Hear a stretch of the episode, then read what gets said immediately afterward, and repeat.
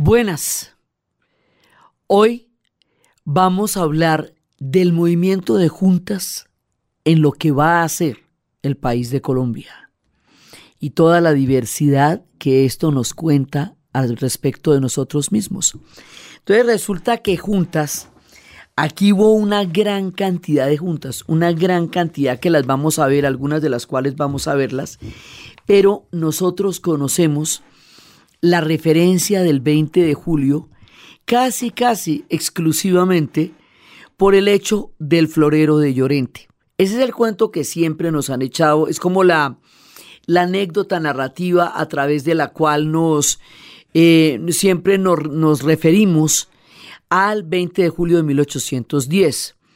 Entonces, bueno, pues el cuento como tal es el hecho de que va a haber una, eh, una situación que va a provocar, porque fue provocada un amotinamiento alrededor de la llegada del, del quiteño que venía para acá de, de, Antonio Villavicencio, entonces que se le iba a se le iba a rendir un homenaje y que para eso van donde, donde el señor González Llorente, en esa época la gente se le nombraba por el segundo apellido, por el apellido materno, entonces él queda como Llorente.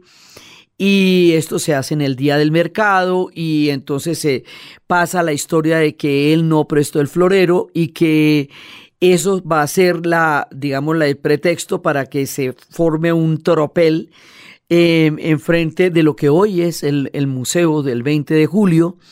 Y entonces los, eh, esto fue una conspiración realmente urdida desde el Observatorio Astronómico eh, entre Camilo Torres, Jorge Tadeo y una gente de la élite para provocar una situación en la cual se pudiera dar una, un movimiento de juntas, porque se estaba dando el movimiento de juntas en, toda, en todo el país y en toda América Latina. Entonces, Antonio Villavicencio era el representante del Consejo de, Regencia y era al que iban a rendir el homenaje. Ese día era mercado, entonces pues estaba toda la población, toda la diversidad, estaban indios, blancos, patricios, plebeyos, ricos, pobres, y todos empiezan a reaccionar frente a la, a la gresca, al tropel que se arma eh, en las puertas de la, de la tienda de Llorente y se empieza a armar lo que va a ser un cabildo extraordinario. Y cuando ya eso, ya son las seis de la tarde y no se pueden retirar, porque si se retiran, si se retiran de ese momento, si no logran que esto se reconozca como un cabildo, o sea, si no logran que este tropel tenga un carácter jurídico, quedan como insurgentes. Y si quedan como insurgentes, los ahorcan. Eso es exactamente lo que José Acevedo y Gómez les dice. Si perdéis estos momentos de efervescencia y calor, si dejáis escapar esta ocasión única y feliz, antes de 12 horas seréis tratados como insurgentes. Ved los calabozos, los grillos y las cadenas que os esperan. O sea, esto era muy en serio.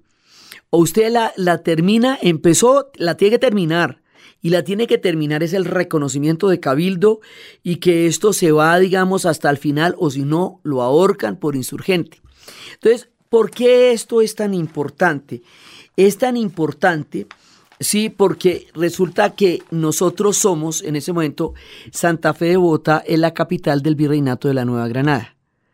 Entonces, la importancia de que hubiera una junta en la capital del virreinato era el punto donde usted podía desligarse del poder de España, porque lo que va a pasar el 20 de julio de acá es que nosotros al declararnos cabildo, empezamos a auto, digamos, a tener un gobierno local que no está regido por España como tal. Estábamos hablando la vez pasada en el tema de las juntas en América Latina, que una vez que el rey ha sido arrestado, y teniendo en cuenta que la corona está fracturada y que hay un rey usurpador extranjero, la legalidad de la época decía que el poder volvería al pueblo soberano y el pueblo soberano era la junta. Y eran las, dos juntas que habíamos visto en España, la de Aranjuez y la de Cádiz, y que ese, esa figura jurídica es la que se va a replicar en toda América Latina, como lo estuvimos viendo, que va desde Montevideo eh, por todo el sur hasta Caracas, hasta, hasta México, que no intentaron hacer una junta, pero sí un grito, y que eso es a lo que se le conoce como el movimiento de juntas. Dentro de cada país, dentro de cada cosa que sería un país después, hay movimientos de juntas propios.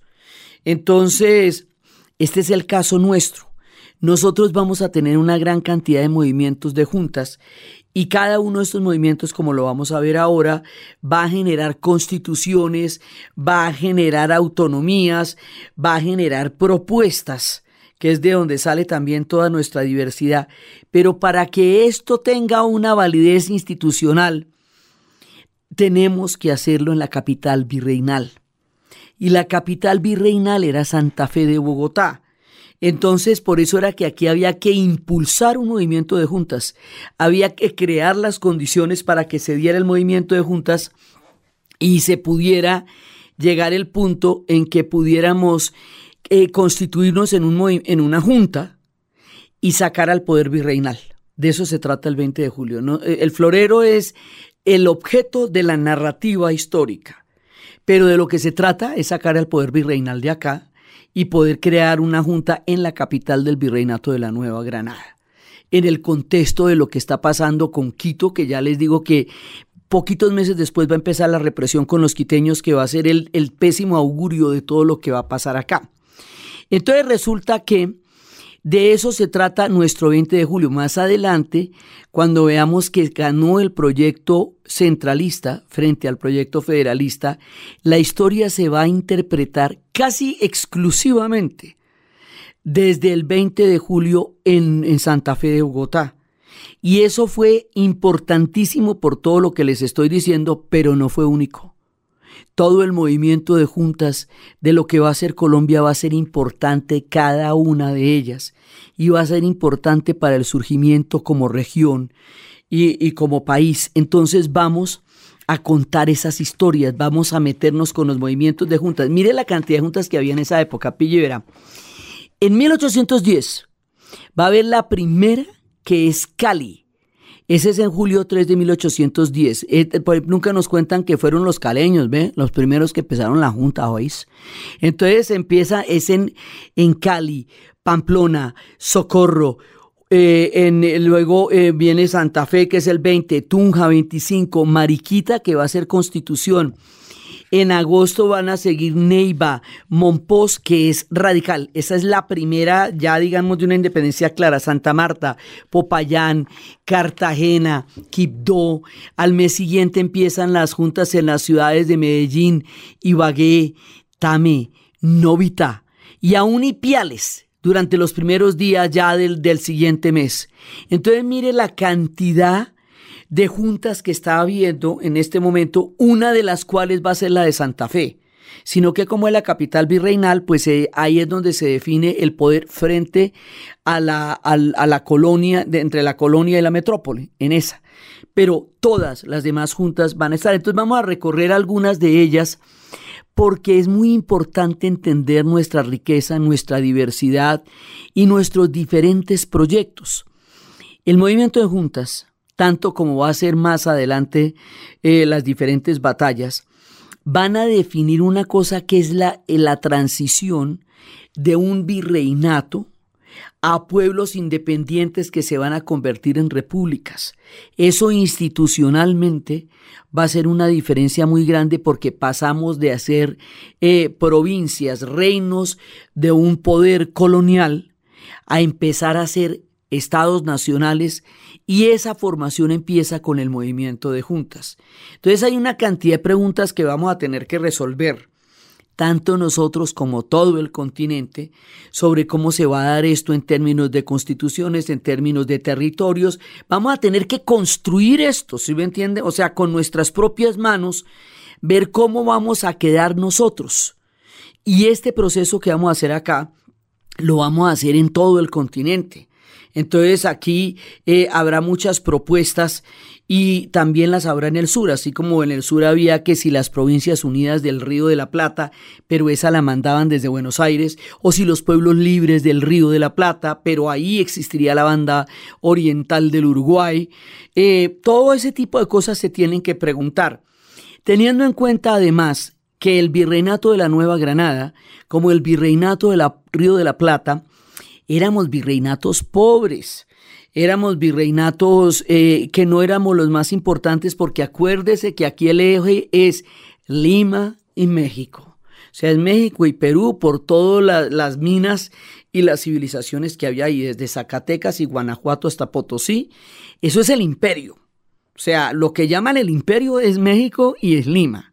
Y todo lo demás que lo rodea, somos, digamos, como la periferia frente al corazón que es Lima.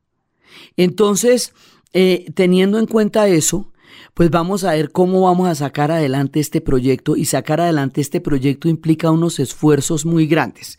Entonces, hay una insurrección en Monpós y esa insurrección es importantísima porque ellos sí se declaran la primera población del reino de la Nueva Granada que proclama una independencia absoluta de España el 6 de agosto de 1810.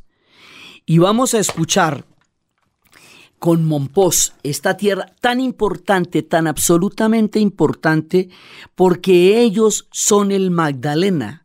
O sea, la importancia que estos pueblos tuvieron en ese momento varía en la historia, como cuando usted le sacan fotos en diferentes edades de su vida.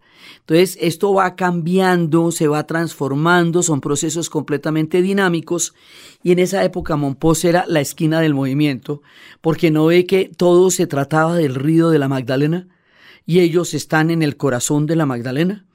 Entonces van a ser importantísimos. La decisión de los momposinos va a ser una decisión fundamental. Ahora, ¿Cómo van a ser las relaciones frente a España? Pues no sabemos. Unos querrán la independencia total y completa como Monpós, otros querrán un arreglo diferente tanto en América Latina como en Colombia, porque habíamos hablado de lo confusa que es la situación en ese momento en España. Los españoles mismos no entendían qué estaba pasando allá. Eso estaba manga por hombro. Entonces la relación frente a un imperio que está en ese nivel de caos es igualmente confusa. Por eso juzgar quienes se independizaron de una o quienes quisieron arreglos con la corona es juzgarlo a partir de la información que tenemos ahora y no de lo que en ese momento estaba pasando, que no se sabía que España simplemente se estaba desintegrando en una situación completamente caótica de ocupación y guerra civil y nosotros viendo a ver cómo nos seguíamos relacionando con ellos en esas condiciones. Entonces cada uno va a tomar un camino diferente según lo que cada uno crea. Y esos caminos diferentes son el movimiento de juntas. Y para hacer estos recorridos de las juntas, vamos a hacer los recorridos musicales, que es esa riqueza maravillosa. Y de aquí de Monpós, la hermosísima Totola Momposina nos va a contar historias de allá del Magdalena. Lo de Monpós es bastante delicado porque no solamente se enfrentan a España, sino que también se enfrentan a Cartagena. Porque son los dos poderes. Cartagena en ese momento es súper importante. No se nos olvide que España es un imperio de ultramar. Y en tanto imperio de ultramar, eh, eh, las ciudades costeras son sumamente importantes. Cartagena va a ser uno de los puntos nodales de todo el, el virreinato. Entonces, ahí hay una autoridad que podría eh, sobreponerse a la autoridad de Monpós, que es lo mismo que les digo de las provincias del Río de la Plata, que podría imponerse la autoridad de Buenos Aires sobre la de Montevideo, y por eso Artigas va a pedir la banda oriental del Uruguay para que ellos sean autónomos en el Uruguay y no los manden desde Buenos Aires. Bueno, pues los momposinos tampoco quieren que los manden desde Cartagena, más allá de lo que hubieran querido que los mandaran desde España. Se van a enfrentar a Cartagena. Esta va a ser una de las más complejas Primero por la radicalidad, segundo por el enfrentamiento con Cartagena, porque ellos estaban con el lema de que preferían ser libres o morir, por la importancia histórica que ellos tenían alrededor del río de la Magdalena, eh, digamos, todo esto hace que la Junta de Monpós sea muy importante y muy compleja. Entonces empezamos por ahí. Esto tiene una gran cantidad de personajes que, que la van a protagonizar, pero como tenemos que irnos para muchos lados, entonces les dejamos a los momposinos en, en, pie de lucha contra los españoles desde una independencia total y enfrentados también a Cartagena. Y luego nos vamos para las tierras santanderianas, tierras comuneras, tierras que ya habían hecho la revolución comunera en el tiempo de las reformas borbónicas, que le quitaba al socorro, que era un lugar de muchísima prosperidad, su importancia económica a partir de las reformas y además lo clavaba con impuestos, por eso era que se habían hecho en esas épocas las gestas comuneras, ellos no solamente van a hacer una junta, sino que de una vez van a hacer un acta de independencia, ya de una vez entrados en gastos. Entonces nos vamos por las tierras santanderianas. La provincia del Socorro, siempre fiel a su legítimo soberano y constantemente adicta a la causa nacional, ha sufrido por espacio de un año al corregidor José Valdés Posada, que con una actividad y celo sin igual ha querido sostener entre nosotros las máximas del terror y el espanto dignas del infame favorito Godoy. Entonces, ellos van a ser muy importantes también en, en, las diferentes facetas de la independencia. Ellos van a ser una punta de, digamos, de lanza y de, y de soberanía de la idea de este proyecto de nación que estamos construyendo a partir de este movimiento de juntas. Y Santander los dos Santanderes, pero sobre todo también Santander del Sur, van a desarrollar una identidad histórica propia y poderosa a partir de esos procesos y de la importancia que tuvieron en estos procesos, que hace que sean pequeñas patrias llenas de una geografía absolutamente eh, descomunal, increíble, entre los estoraques, entre la tierra roja, entre la fertilidad de esas tierras, los santanderianos tienen mucho que contarnos también de nuestras propias independencias y de nuestro propio surgimiento como nación. Y como les digo, esta gente era súper próspera y entonces ellos necesitaban que esa prosperidad se proyectara en una autonomía política porque ellos económicamente eran, eran muy importantes y estos van a ser claves en el movimiento de juntas, pues van a ser acta de independencia. O sea, esto para decirles que este proyecto del movimiento de juntas es un proyecto en serio. O sea, nosotros no estábamos jugando a las independencias ni estábamos jugando, no, nosotros estábamos construyendo un proyecto de autonomías frente a un imperio que se desmoronaba y cada uno de esos proyectos tiene matices y tiene enfoques y tiene puntos de vista. Este es el que tienen los santanderianos. ¿Por qué hay que ser tan específicos en montar un acta de independencia y en formalizar e institucionalizar los movimientos de juntas? Porque ellos están aterrados con lo que está pasando con Quito para que les ayuden al desempeño de multitud de asuntos y negocios en que deben ocuparse para defender la patria de las medidas hostiles que tomará el virrey de Santa Fe contra nosotros, como lo hizo contra los habitantes de la ilustre ciudad de Quito. Entonces, ¿qué pasa? Que Quito, la rebelión quiteña, tiene todo que ver con nuestro movimiento de juntas.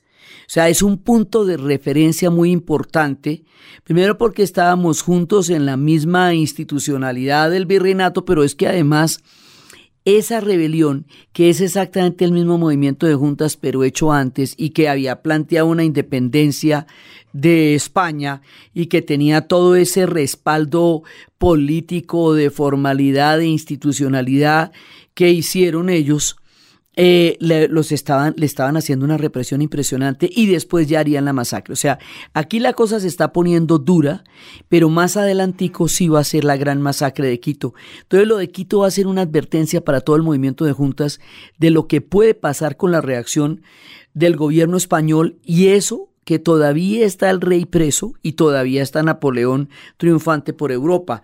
Cuando el rey salga de la cárcel y Napoleón sea derrotado, la venganza y la represión va a ser absolutamente despiadada y terrible. Por ahora estamos en ese interregno de la corona y además después cuando venga la, la represión y toda la, la reconquista, vamos a tener la pérdida de una generación que lo vamos a ver, una generación brillantísima. Aquí en este momento nosotros tenemos con qué hacer patria. Tenemos toda la gente que hizo la expedición botánica, toda la conciencia histórica que la expedición botánica nos dio de nosotros mismos. Tenemos intelectuales absolutamente brillantes, tenemos una generación capaz de sacar adelante un proyecto de país. Y esa generación es la que va a ser asesinada en la reconquista. Pero esa generación es la que nos hizo posible el movimiento de juntas.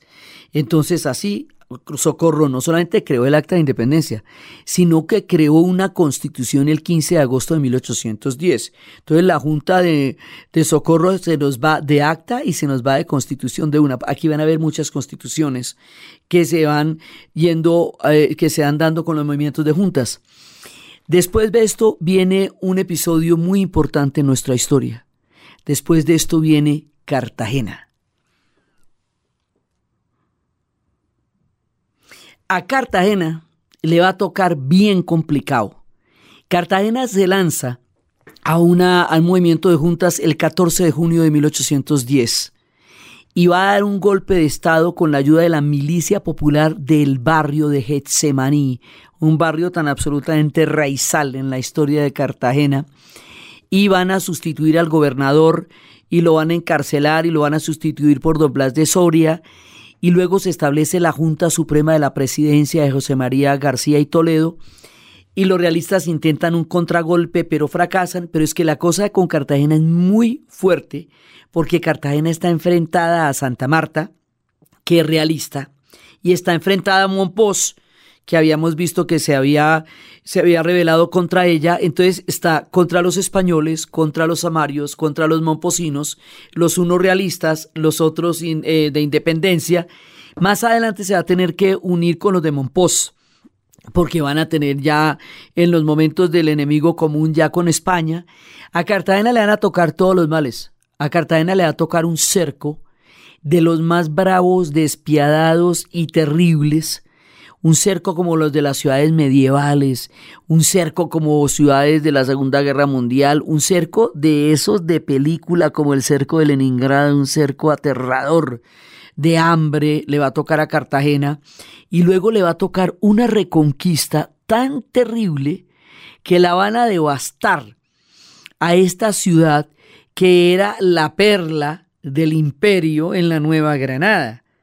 Entonces ellos van a demorarse mucho tiempo en recuperarse de todo lo que van a tener que sufrir por su independencia y por todo esto que han sufrido y sufrieron los cartageneros, se le conoce en la historia a la ciudad de Cartagena como la heroica, porque fue heroico todo lo que ellos hicieron.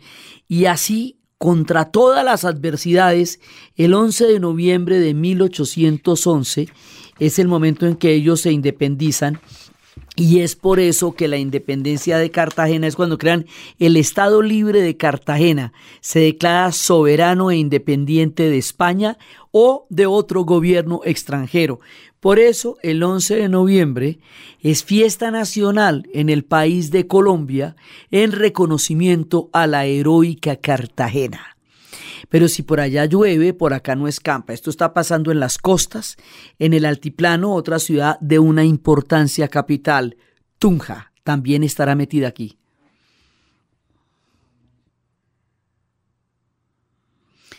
Tunja va a ser importantísima en toda la estructura jerárquica, política y de poder del virreinato de la Nueva Granada. Y lo va a hacer acá y lo va a hacer después en la independencia porque va a ser la sede de las Provincias Unidas, o sea, del proyecto federal. Aquí tenemos que debatir tres ideas. Una, ¿cuál es la relación frente a España? Otra, ¿cuál es la relación de la región con el país que podría llegar a ser Colombia? Si esa relación va a ser desde la federación o desde el centralismo. Entonces, y la otra, en consecuencia, si esto se vuelve una constitución o se vuelve un acta o cómo lo vamos a formular políticamente, todo eso lo estamos decidiendo en este momento sobre la práctica en el movimiento de juntas. Entonces ellos hacen a la inversa. Ellos no hacen el acta de independencia primero, sino que hacen primero la constitución. Y después de la constitución, que es una constitución política de declaración de independencia, ellos van a redactar el acta. Entonces, ellos, eh, a diferencia del acta de Santa Fe, que proclama una emancipación no del rey de España, sino del gobierno francés que lo depuso, porque en Santa Fe la idea es no abrirse de España de una, sino de abrirse de un gobierno ilegítimo. Esto va a pasar tanto en Colombia como en el continente y eh, que es también lo que planteó en un principio Montevideo. Yo no me estoy separando de España, sino que me estoy separando de un gobierno ilegítimo. En primera instancia, Santa Fe lo decide porque es capital virreinal. Entonces, plantear una separación profunda, directa y radical de España es otro eso es harina de otro costal, o sea, enfrentarse desde una capital virreinal al imperio español con un acta de independencia de la radicalidad de la de Monpós o de la de Cartagena o la de Tunja es meterse en aprietos muy grandes. Ya estaba bastante caliente el haber montado el cabildo y el haber montado la de Antonio, la de la de Llorente, eso ya estaba bastante caliente. Si usted además de eso va a plantear una independencia ya se está metiendo en la mera boca del lobo. Entonces hay que tener en cuenta también desde dónde es que usted está planteando qué, para saber el alcance de lo que pueda llegar a ocurrir. Entonces Tunja, que era importantísima, se reúne eh, en el Consejo Electoral y reorganiza para hacer erigido desde el principio lo que va a ser su revolución. Y más adelante, como les digo, allá se van a reunir las, las provincias, eh, las provincias unidas, porque la siguiente parte del proyecto es si vamos a hacer un proyecto por regiones o si vamos a hacer un proyecto desde un Estado centralizado ambas situaciones son totalmente viables porque cada una de estas regiones está formando un movimiento de juntas con constituciones propias. Entonces, esas constituciones las hacemos valer en cada una de las juntas que estamos haciendo o vamos a crear una constitución que nos unifique a todos. Eso hay que preguntárselo para saber cómo acomodo la silla. Eso es absolutamente importante. Entonces, Tunja también tiene lo suyo, es de los, de los proyectos más complejos, va a tener a Juan Nepomuceno como presidente gobernador, la constitución va a definir la soberanía popular, va a establecer división de poderes. Miren lo importante, aquí se establece la división de poderes y la soberanía popular. Esto es el esquema político de la Revolución Francesa, de la que hemos estado hablando como referente para crear estos nuevos proyectos políticos. Tenemos solamente dos referentes hasta ese momento. La federación que Estados Unidos hizo en su declaración de independencia o el centralismo que hicieron los franceses, que siempre lo han tenido, pero el tema de la separación de poderes, el tema de la constitución, el tema de una jurisprudencia que evite que haya tiranos, es un referente común en todos los movimientos de juntas porque lo que estamos haciendo es una inspiración de la Revolución Francesa y la Revolución Francesa tiene las separaciones de poderes que Montesquieu había planteado como una garantía de los estados de derecho y lo estamos haciendo sobre la base de una soberanía popular porque somos nosotros con nuestras propias manos los que estamos construyendo un proyecto de nación. Vamos a ver cómo es y de qué manera y entonces eso es lo que estamos contando.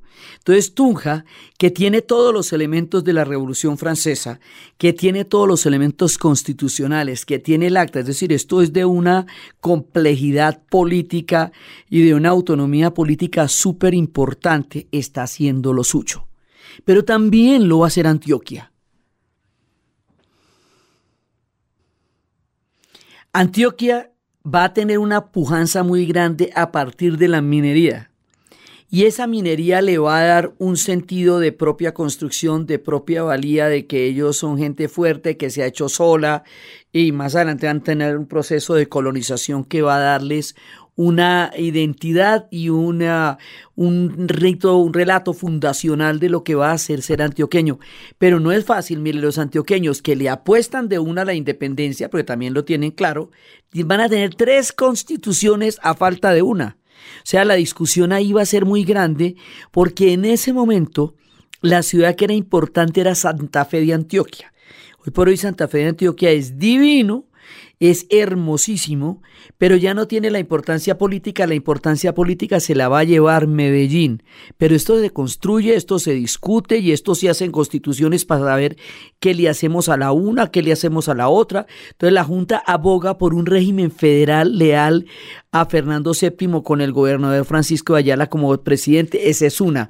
Otros no, otros dicen que, que lo que quieren es una primera asamblea constituyente de Estado Libre de Antioquia asamblea constituyente como la que hicimos en la Revolución Francesa, que se reúne el 27 de junio de 1811 y es la que eh, va a ser la primera constitución de Estado con el voto libre para los varones eh, que fueran padres de familia, o sea, aquí ya estamos hablando del voto, y que vivieran de las rentas del trabajo y no dependieran de otros. Eh, y hay otra que es una constitución que convertía a la provincia en una república soberana e independiente. Entonces, mire el debate en el solo caso de Antioquia. Sí, hay unos que quieren seguir manteniendo la fidelidad, hay otros que ya van para el voto y hay otros que quieren una república soberana e independiente. Son tres constituciones que estamos aquí debatiendo. ¿Cuál es la relación con Fernando VII? Y cuál es la forma política que vamos a tener a nivel de lo que va a ser Antioquia. Y así el 21 de marzo eh, se van a constituir las provincias de Citará y Novita, que se van a unir a una sola provincia que va a ser muy importante también en nuestro relato y que empieza a negociar su unión con Antioquia. Se va a llamar la provincia del Chocó. Todavía tenemos discusiones históricas sobre esta relación entre Chocó y Antioquia. Porque Chocó quiere una autonomía, que todavía la quiere, que todavía la necesita, porque siente que quedó en el futuro, quedaría subordinado a Antioquia, y que ellos tienen toda la densidad histórica, territorial, de riqueza, de cultura, eh, para ser ellos propios solos, solitos. Estas cosas todavía en la actualidad están por definirse. ¿sí?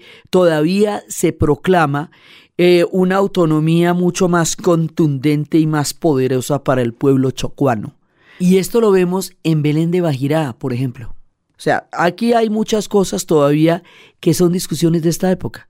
Sea, ¿cómo era que nos vamos a gobernar? ¿Cuál es la relación? ¿Vamos a tener a negociar una unión con Antioquia o no? Lo nuestro es eh, unirnos con Antioquia o más bien mirar el Pacífico, que es lo que tenemos enfrente. Bueno, eso todavía lo estamos definiendo.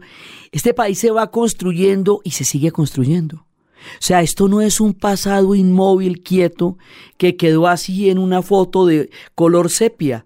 Esto se va construyendo y es importante entender la dinámica de un país que todavía se está definiendo.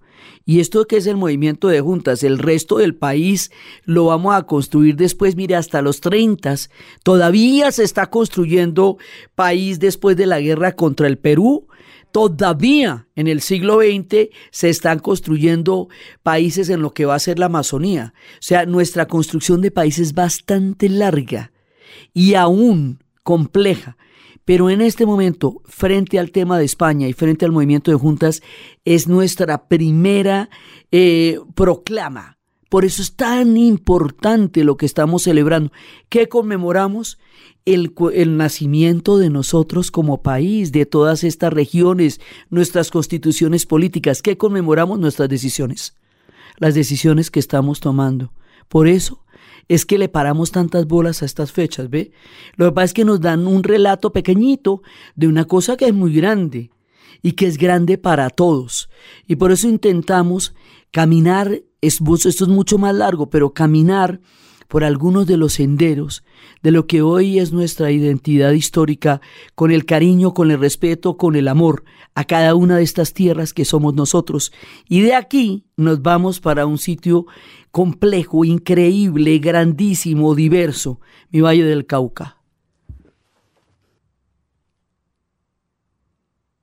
Cali la Bella, la sucursal del cielo, Cali la Preciosa declara la Junta el 3 de julio de 1810, la primera. Santiago de Cali proclama su independencia de quién? del gobierno de Popayán. Cali la tiene muy difícil. Primero, todas estas ciudades que hemos oído nombrar maravillosamente van a terminar creando unas ciudades confederadas del Valle del Cauca, porque son muchas, ¿sí? Y aquí la pelea es muy dura porque Popayán no plantea independencia en ningún momento. Popayán está, digamos, históricamente vinculado a España de una manera profunda y muy distinta a como están vinculados las otras regiones. Entonces Popayán es realista. Y Popayán es realista de una manera, eh, digamos, muy, muy contundente. Entonces, ellos se van a tener que enfrentar, no solamente a España, van a tener que enfrentar a Popayán. Es decir, esto lo vamos a ver en todas partes. Hay enfrentamientos no solo contra la potencia española, sino entre nosotros, porque hay diferentes posiciones frente a España. Lo mismo les digo que está pasando al sur del continente exactamente las mismas, las mismas decisiones. Por ejemplo, más adelante vamos a ver que cuando el Uruguay se independice de España, le va a tocar independizarse de Brasil también, porque los, los brasileros le caen y ellos dicen, no, pues vendí la lora por no cargarla. Entonces, eso mismo que les pasa a ellos de la banda oriental, sí, pues aquí también les va a pasar frente a Popayán porque dentro del gran poder de los virreinatos hay otros poderes locales que son muy fuertes. Entonces, si usted quiere un proyecto, tiene que enfrentarse contra el virreinato y contra el poder local, que es lo que le pasó en su momento a Monpós y lo que le va a pasar a Cali con respecto a su, eh, a su dependencia de la gobernación de Popayán.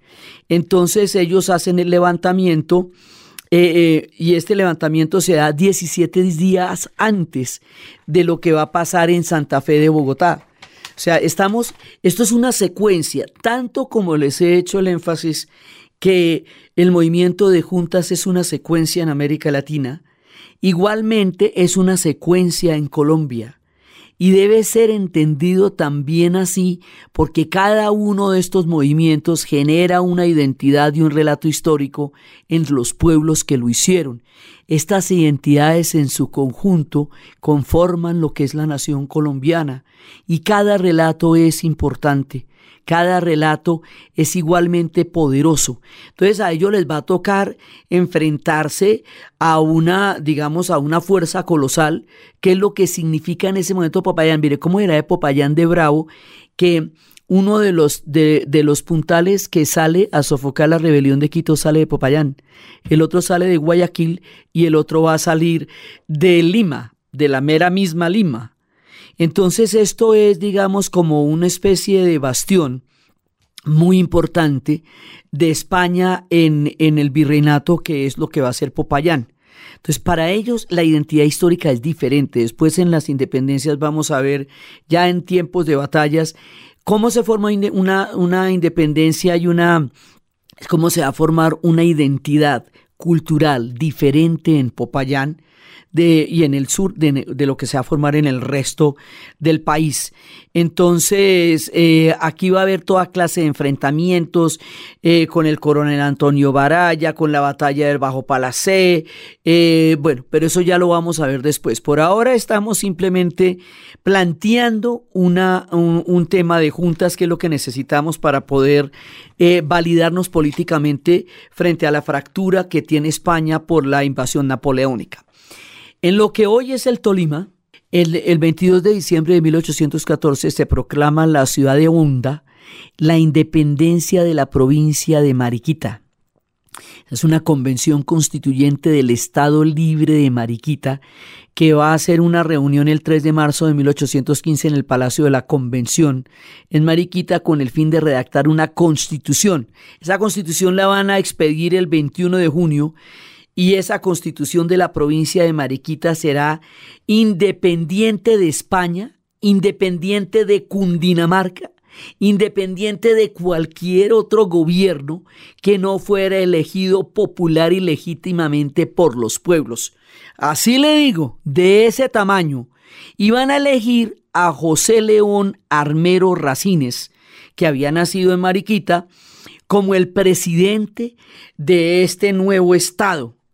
Y es por él que se llama armero, nuestra trágica ciudad que va a ser, que va a, tener un fin tan terrible. Y bueno, obviamente Armero lo, a, Racines Armero lo, se lo van a bajar en la reconquista, ¿no? Ya queda claro. Escuchemos a los tolimenses contándonos sus historias. Entre el nevado y el pijado en el pecho, cantan los tolimenses y José León Armero en un momento dado mandó fusilar el retrato de Fernando VII. El retrato, el miro, la foto. Y Fernando VII se la va a cobrar. Eso le va a quedar áspero, pobre man. Pero él, digamos, estaba en lo suyo. De ahí nos vamos para Opitelandia, la tierra bendecida, Neiva.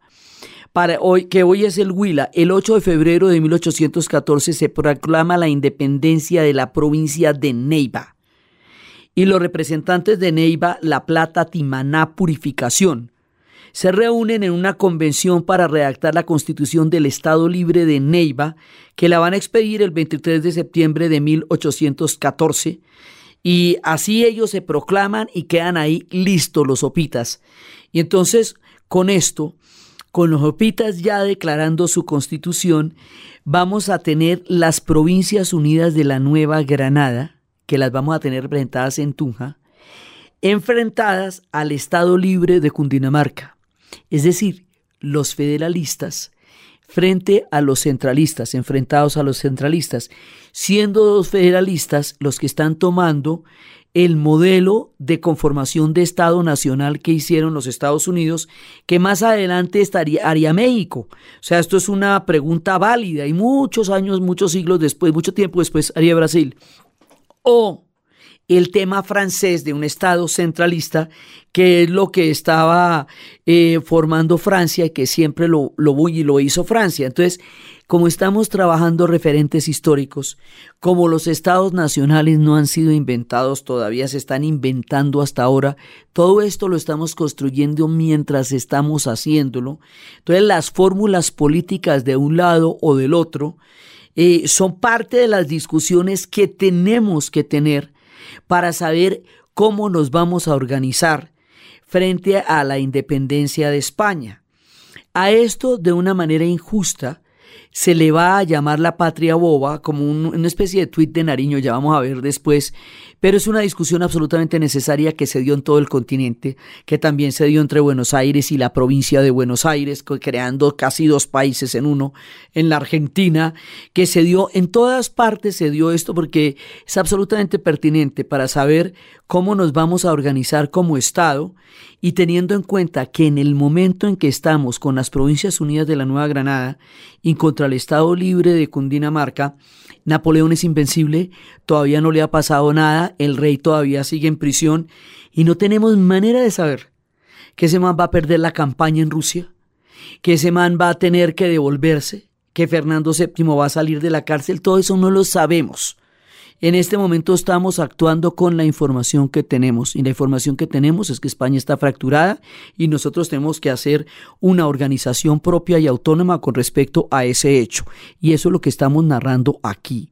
Ya después que va a pasar en la segunda temporada de las independencias es lo que vamos a ver después y hoy los dejamos con los opitas y los dejamos con el sanjuanero y con eso una parte de nuestra sabrosa y maravillosa identidad histórica que vamos construyendo a partir de todas estas decisiones, juntas, constituciones, cabildos que estamos celebrando y conmemorando en este tiempo de memoria histórica. Entonces, desde los espacios de los proyectos políticos de un pueblo que se está pariendo a sí mismo, desde los movimientos de juntas, desde las diferentes tendencias, desde las constituciones, desde las actas, desde las independencias, desde cada una de estas decisiones históricas que se están tomando en Cali, en Cartagena, en Monpós, en Neiva, en Chocó, en todos lados, y que juntas van a constituir ese mosaico de que hoy es nuestro país en la narración Diana Uribe. Y para ustedes, feliz día. Este programa fue grabado en los estudios de RTBC con la producción de Jaime González, la dirección y la narración de Diana Uribe y en la investigación de contenidos en equipo Arturo Jiménez y Diana Uribe del podcast dianauribe.fm.